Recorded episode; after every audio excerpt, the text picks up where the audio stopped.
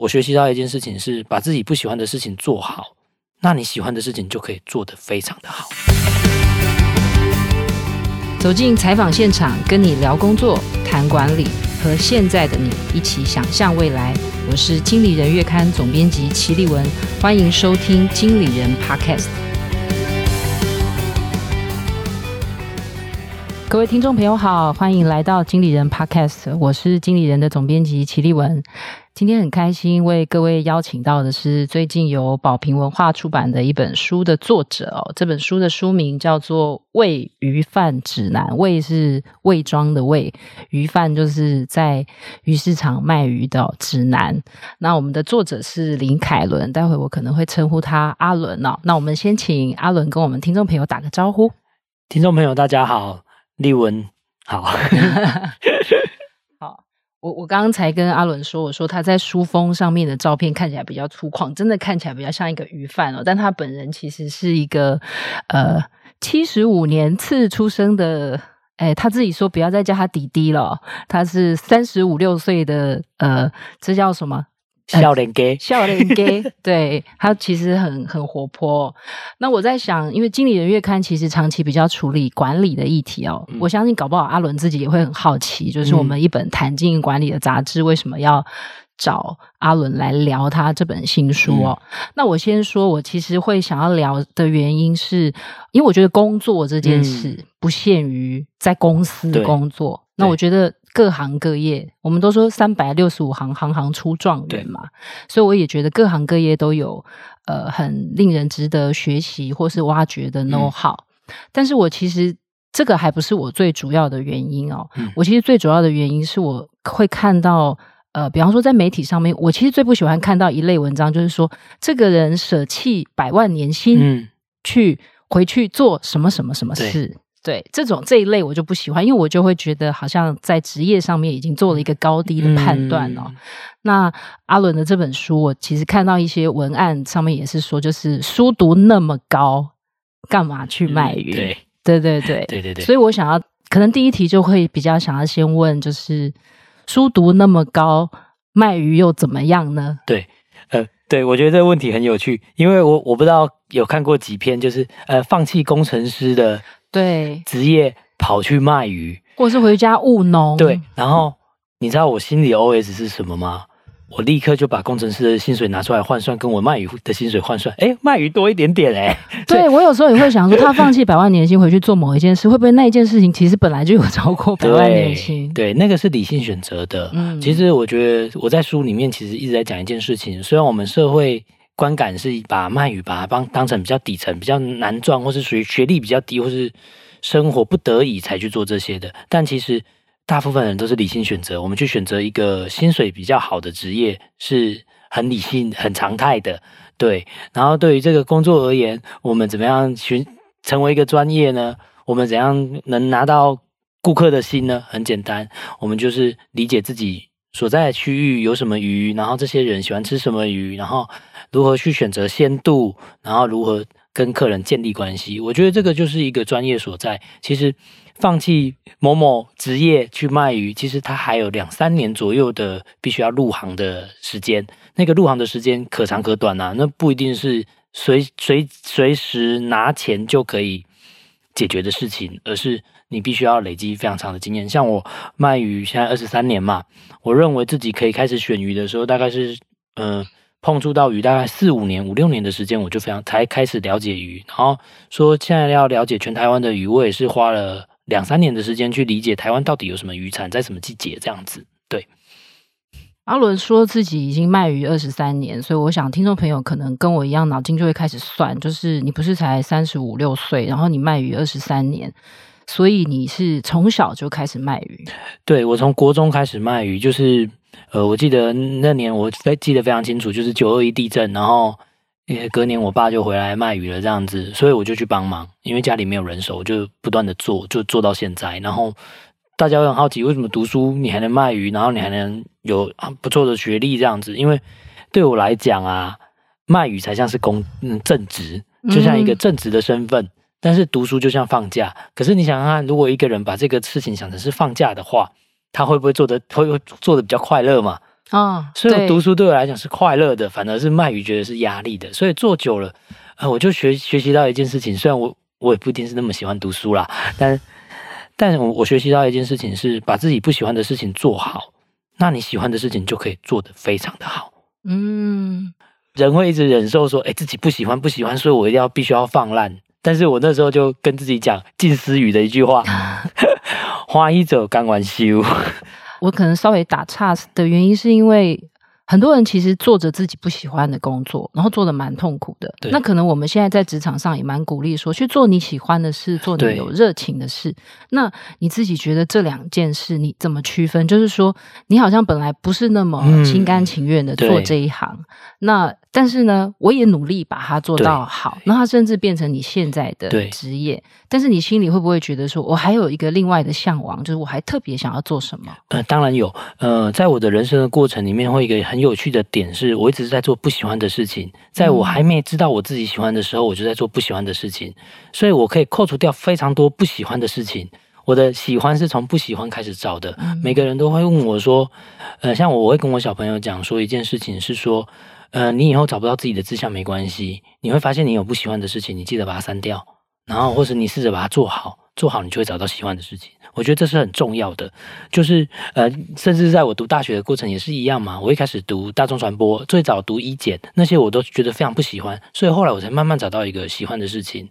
同时，我是不是我的职业还是在卖鱼嘛？然后我是不是一样是在做自己没那么喜欢的事情？但是同时，因为这件事情这个不喜欢，你可以发现你喜欢的事情的一个执着有多高。所以，当我能开始有空闲的去写作，去面对这个我喜欢的事情的时候，我必然全力以赴。然后，同时也不会放掉那个不喜欢的事情带来给我的生活的收益。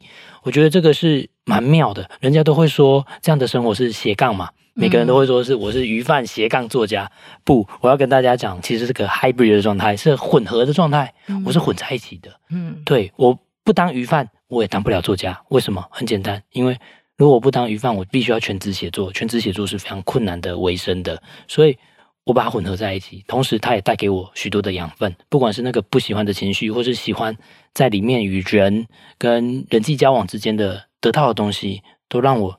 在写作上获益良多，那个观点是会久而久之就会更加不一样的。对，阿伦，我想要问你，就是说我到底是要把我现在不喜欢的工作做到一定的程度，还是说我干脆就不要做我不喜欢的事？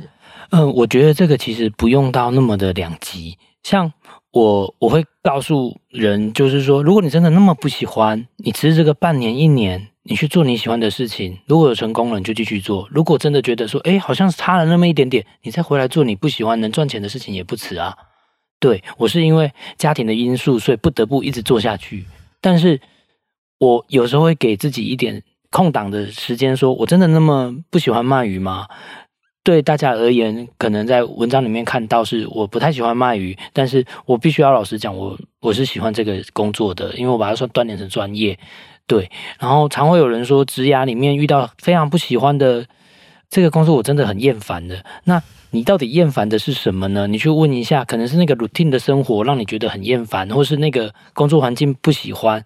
如果真的是那样子的话，你可以试着去改变啊。有些人会觉得说我我辞职不做会怎样嘛？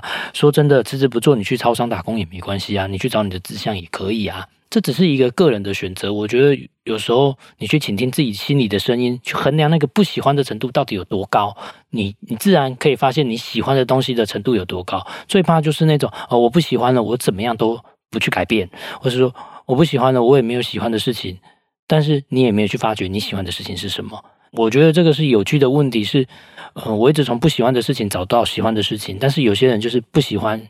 人生就一起全部都不喜欢下去，我觉得这是非常危险的事。对，其实我蛮喜欢阿伦讲的这个观点哦，因为我有时候也会跟我的同事分享，就是我以前其实是看到商管类的书，我就觉得说这这到底是谁在读的啊？他跟我没有关系哎。可是我后来居然做了将近二十年左右的商管类的杂志的编辑哦。然后我后来就觉得说，其实有一点像阿伦讲的，就是其实你如果不喜欢你现在的工作，然后你就用不喜欢的心情去面对它，你就都做不好，做不好你就更不喜欢现在的自己，也更不喜欢现在的工作。那其实是试着去理解里面的呃细节或是专业，其实有时候会很意外的发现新的乐趣。就像阿伦现在说他。喜欢卖鱼，对，一样哦。我想说，我帮听众朋友补充一下，可能也请阿伦自己讲好了。就是为什么大家都会说你读那么高去卖鱼，你到底读到什么程度啊？呃，我读到交大社会文化研究所，对，硕士班。然后我我记得我那年是榜首考进去嘛，但是我读半年就不读了。因为家庭因素，我就不读了。对，对，其实我在书里面看到有一句，我觉得我自己心里会觉得蛮感触的哦，就是可能以前小时候都会有人跟你说，好好读书，对，以后就不用卖鱼。好像在那个摊位前面也有妈妈这样子跟你说过，对对对，甚至我自己家里都会讲。然后我去思考说，那是因为我们卖鱼对自己卖鱼歧视吗？没有，是因为卖鱼其实某种程度上是辛辛苦的工作，大家还是想要自己的儿女坐办公室嘛，然后可能写写文案之类的工作，但是不想做那么武的工作这样子。所以其实到最后就会去思考这件事情，到底卖鱼的对我人生的那个观感是怎么样？我读社会学学之后，我才发现说。呃，甚至连社会学本身的研究都有一点微微的歧视卖鱼这件事情，因为我身为鱼贩，我就可以看到非常平视的去看这些东西。然后我在这本书最主要要追求的，不只是那个，不是那个家族书写说我有多苦，而是反过来让大家看看鱼贩这个工作到底是什么。对，我想要问阿伦，就是接着问的，就是说，其实，在做这个工作的时候，其实我有时候在看，就是因为。呃，你在书里面有提到，其实鱼贩几乎都是家族事业。对对，所以我其实就在想，因为我们杂志其实有很多专业经理人，他们接的就是家里的事业。对，那我们就会称他们为富二代。那你可能要是鱼二代或鱼三代。对对，就是说，我只是在想说，其实有一些人他不一定想接家里的事业。然后我自己在看书的时候，我也一直想跟阿伦在对话，就是。你可以不要做啊！我当然可以不要做啊。对对，但是你会面临到一个问题是，全家都没有人要做这个东西，怎么担下来？嗯，然后我不得不做，是因为家中的赌债过度严重了。嗯，没有人能帮忙啊，没有人能伸出援手啊。但我跟其他的企业二代不一样，我觉得企业二代最严重的问题还是那个父亲母亲要退休不得不的压力。对。对，然后可能有些人就会怨怼啊，有些人就会觉得烦啊。确实，这个经历我都有。对，但是我还是有老话一句，你必须要思考一下自己在里面能获得什么。对啊，嗯，我有遇过就是做茶叶的二代，说他其实没有那么喜欢做这个，那他喜欢做什么呢？他喜欢做的是设计，但是他还是接下来了。为什么？嗯。钱钱可以带给他快乐啊，所以就是你刚刚也有讲，就是其实工作最终有一部分还是理性的选择，是就是说其实也是说，如果我就不接爷爷留下来的这个鱼贩的事业，我就直接去找我自己喜欢做的工作。所以你其实有比较过，就是好像如果我做鱼贩，比较可以帮家里还债或减轻家里的经济负担。对，因为我这样讲好了，我当初如果出去外面找其他工作的话。我父亲一定会来继续跟你说：“那你既然有工作了，来来点钱啊之类的。”这其实压力更大。我可能那时候赚的大概一个月，如果我出去工作大概三万块、四万块好了，我可能就会被要三万块了。那我为什么呢？我不如留在家里，选择一个薪资比较优渥的，然后嗯，我只要一回去就能增加产值的工作。对，然后我觉得这并没有什么不妥。我会觉得说，我那时候我记得我回去接家业，我跟自己讲一件事情是说，呃，我卖到大概四十五岁，然后算一算差不多了，赚的差不多了，我就可以去找自己的梦了。对，我觉得在接家业这件事情的时候，我们其实都忘记一件事情，我们可以做到一个程度就放弃了，或是说我们就可以不做了，我们可以去寻找自己的事情。我们似乎把家业这件事情压得太重要了。嗯、既然家业接到你手上，你就有能力可以把它结束。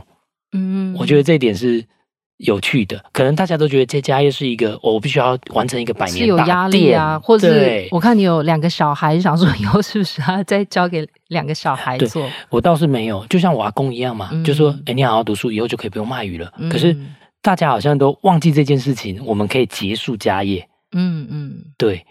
对啊，我每次看企业的富二代争产，我就觉得，啊，为什么不结束，然后就财富自由呢？那种感觉。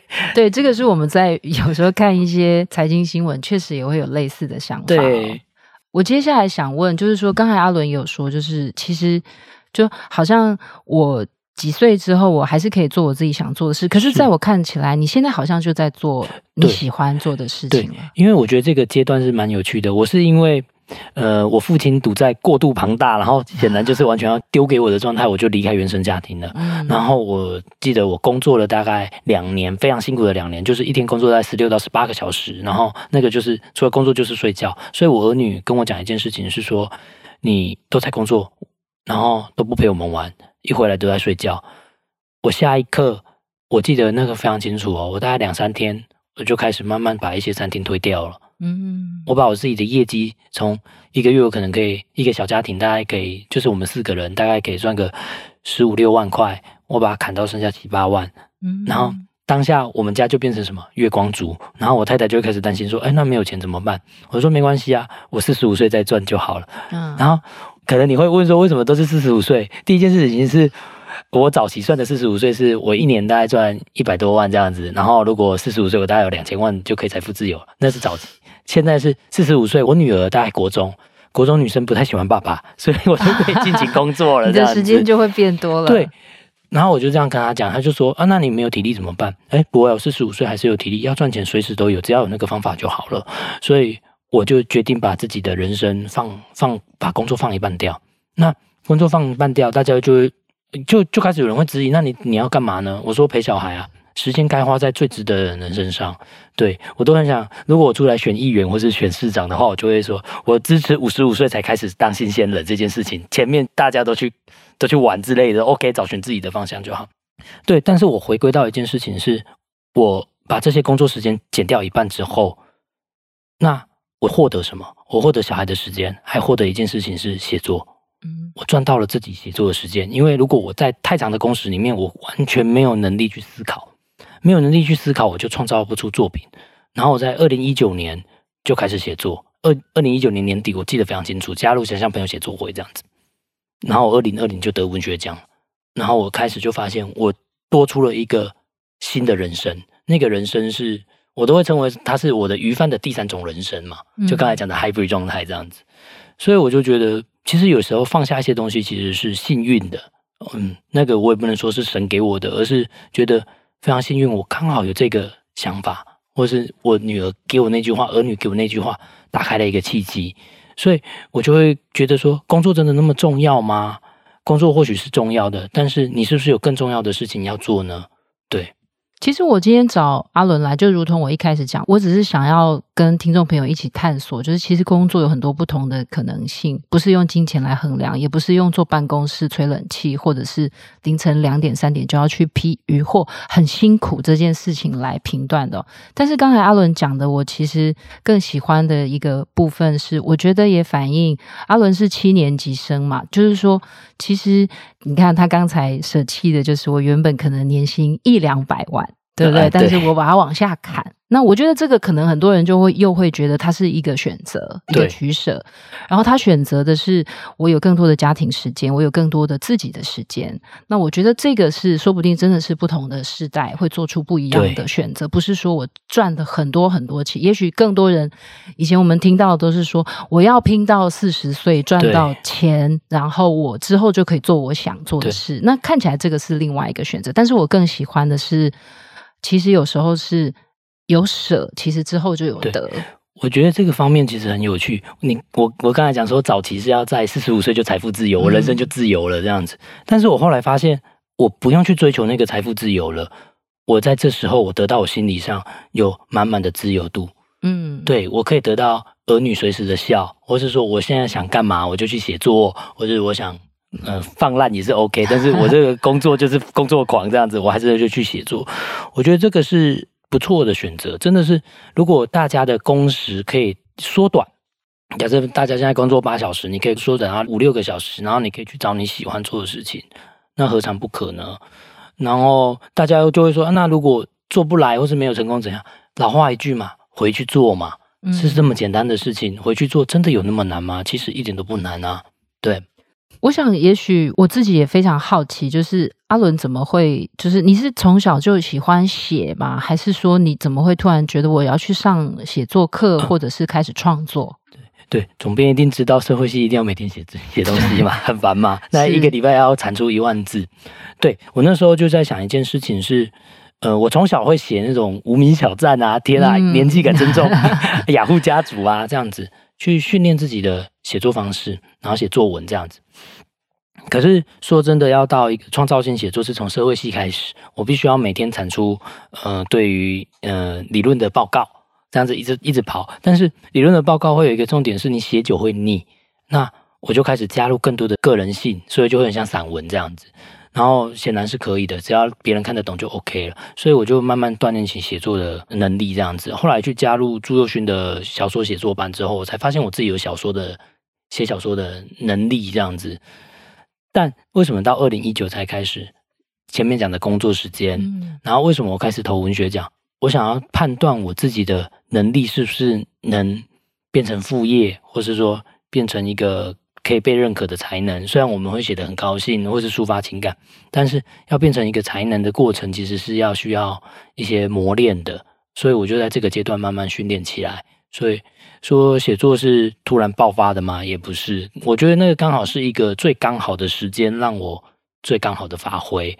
因为我没有经过这些人生磨难，或是说我没有在鱼市场、在鱼贩生活磨练了对看人的视角跟情感的话。我可能写不出现在的作品，对，我觉得这是有趣的。对，你前面有提到，就是说，如果我不是鱼贩，说不定我不会成为作家。对，对，那这个原因是说，比方说，有一天可能你离开了鱼贩这个职业，好了，对，你可能要写别的什么吗？还是说，现在目前为止，你的观察的范围就是在、嗯、应该这么说好了。嗯，如果我不当鱼贩的话，我不能当作家的原因是我在。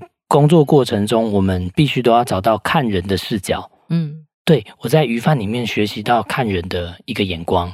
对，我觉得大家可能会觉得说，我把鱼贩放得那么重。如果我今天是做上班族，我也会写说，如果我不成为上班族，我不能当作家，因为那些职业环境里面磨练出来的眼光会跟一般人不一样。然而，这件事情我要讲的。非常沉重，就是大家都会把自己的职业当成说，哦，这个有什么好写的？不，你们觉得这没有什么好写的时候，那个就是才值得书写的时候。我觉得这就会变成说，台湾现在职人书写很流行嘛，例如说林立清、江泰宇跟我嘛，对不对？但我们可以发现，那些职业其实是我们日常生活不能想象的职业。但我真的很期待说，有一天可以看到上班族的职人书写。嗯，这个在韩国或是在日本的书写环境里面都有哦。但是我们台湾总是会觉得这没有什么好写的。为什么没有什么好写的？我反过来讲，我们的生活真的没有那么好写吗？当然很好写啊，只是我们不愿意去尝试而已。对，所以其实是那个观察的视角。对，我相信说不定。阿伦如果是我的同事，他可能就可以把一个编辑的方方面面又写出不一样的角度。对，大概就是那个你可能讲话的语气啊，或者是手写东西的方式，可能都有值得书写的状态。那个是一个细腻的东西，其实又有点像社会学观察、人类学观察一样。嗯、只是我们在这个职业里面，我们训练的视角会变成说，我们是平视的，而不是用一个理论方式去拆解人类。对，我们可以用一个。平常的口吻跟读者讲一件职场的辛酸，就像就像平常回家跟老婆，或者说朋友讲一件事情，说哦那个那个主管很怎样那种感觉一样，我觉得那个必须要做到。对，接下来就谈一些比较真的跟。就作为一个鱼贩，因为那个阿伦现在已经不是喂鱼贩，虽然他在文章里面有教大家，如果你你想要去假装一个喂鱼贩，你要有哪一些装扮？我觉得那篇很有趣哦，真的要背一个那个霹雳腰包，或是一个斜斜背的包包之类的，对对对对，还要穿达新牌的雨鞋。我看到那边觉得很有趣。对，欢迎达新牌业业配。但是我想要问一个真正的鱼贩，因为我觉得那个阿伦在书里面有说，就是其实鱼贩真的有很多种，所以他书里面的描述有形形色色的人物，我觉得都很生动，也很深刻哦。嗯、你自己想要当一个不一样的鱼贩，那个不一样的鱼贩，我觉得蛮特别，就是你回家怎么好好的料理这条鱼？对，应该是说，呃，我做的最大不一样是跟别人做出差异化，是我把鱼这件事情变得很专业。例如说，它产地哪里，它几天捕捞，什么捕鱼法，然后你适合什么烹调法，我大概都可以如数家珍的讲出来。呃，甚至会去尝试其他产地的鱼，在台中比较少见的产地的鱼来放到摊头卖，这个其实是做出差异化的方法。当然，每个鱼贩都有每个鱼贩的管理学。例如说，有社区妈妈型的，就是你一来，他可能就会跟你讲社区大小事，对，然后网络干净嘛。然后还有那种霸道总裁型的，就是你不买他就骂你，然后你就不得不买，因为你会人人会有时候会觉得说，哎，被骂一下，啊，就觉得不好意思就买这样子。这种东西其实还有价格差异啊，像是我们去市场，其实都会发现说，哎，有特别贵的鱼摊，有特别便宜的鱼摊。但是同样的鱼，在特别贵的鱼摊，那个价位差异其实是从鲜度来分的。呃，我常会说一件事情是，卖鱼就像卖面包，我们的鱼的价格会随着时间的成本快速的下滑，第一天最贵，第二天比较便宜这样子。所以有些人会去捡比较便宜的鱼来卖，可能是放比较久的。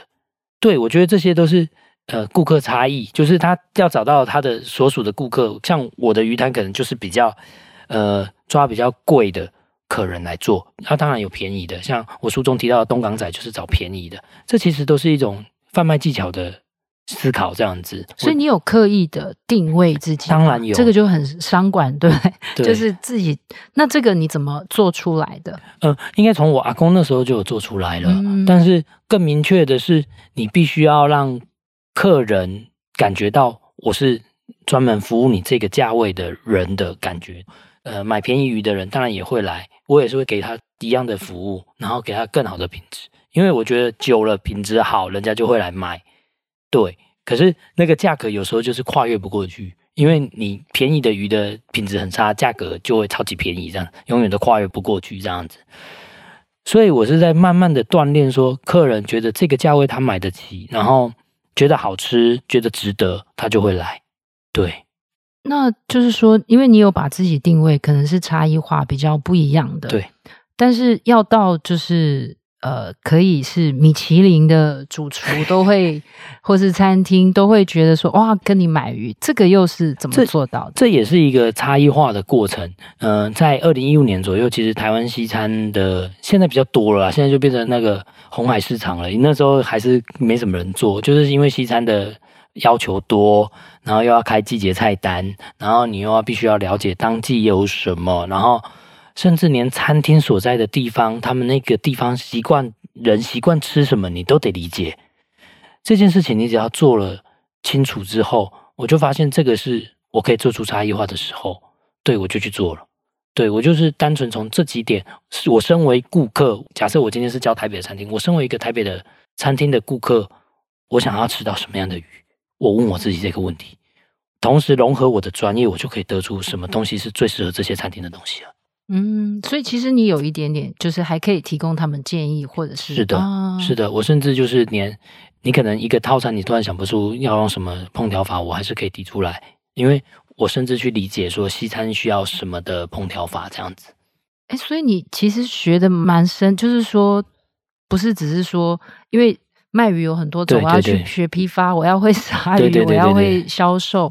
但是你其实你学到的这一个环节，是不是会比较有别于传统的鱼贩？对，可是我觉得我这个学到的过程是大家想象不到的。可能大家会觉得我是一直看书什么的，嗯、没有，我是因为我非常喜欢吃这件事情哦，我会去体验，对，去体验，然后吃非常贵的餐厅，然后旁人可能就会说啊，你吃那么贵，真的就浪费啊，隔天还不是一样吗？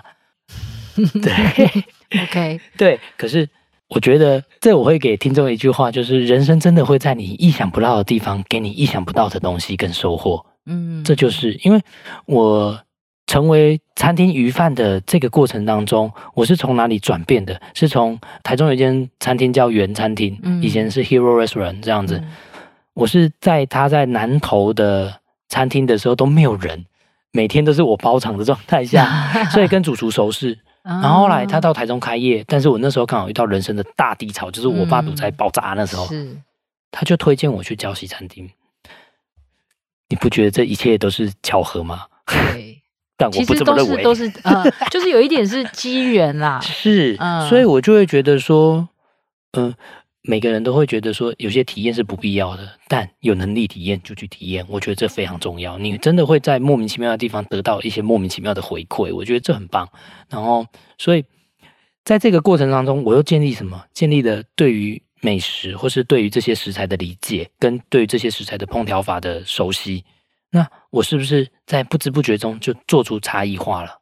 确实啊，对。最后特别想问阿伦哦，就是说。在自己的写作里面，就是、嗯、因为你这本书其实是散文，对对，但是你有比较想做小说的创作吗？嗯、呃，我是小说出道的、啊，我知道，我知道你得了很多文学奖，但是我我的意思是说，所以因为它其实散文你现在是比较写实的写作，那小说是比较 fake，就比较虚构的。那你现在哦，我这么说好了，呃，每个人都会觉得我的散文是比较写实。小说是虚构嘛？像旁边刚才讲的、啊，就理论上小说就是，但我对我老实讲，我的小说才是真正的比较写实的。嗯，我都常会说一件事情，是我把自己切碎丢到小说里面。嗯哼，我最真心的在小说里面，而散文是我看到的东西而已。惨了，我这样子卖书对吗？对 对，应该这么说啦。对我来讲的话，散文跟小说其实是两个东西。一个是我内心非常想要讲的，或是内心的阴暗面，我会丢到小说。然而，我看到的世界，现在我能看到的世界，跟我可以提供的人生经验，我会透过散文来讲。对，我会直接的跟你说什么东西，虽然不带政治判断，或者说我人生的道德选择，我不会跟你讲。但是我要跟你讲的是，我现在看到的世界是什么。然后，同时我会隐隐约约的透露出这些东西其实是我的专业，不管是写作。或是不管是卖鱼，这都是专业，甚至是这些我接下来要书写的厨师们，他们都是专业，请给他们一点尊重。我们真的不需要任何的掌声或是敬仰，我们只需要你在面对我们的时候，好好对待我们而已。对。可是我在想，现在会不会其实有一些厨师也已经蛮受到肯定了？对。可是我们反过来讲，是在台面上的厨师是，但是在。台面下的呢？那些厨助呢？嗯嗯嗯、然后那些每天工作十二到十四个小时的小厨助们，他们是不是需要被专业认可？甚至我再把层级再更降低到大众认为更低的地方，例如说早餐店阿姨啊、便当店阿姨啊，是我们怎么样去看待他的？嗯。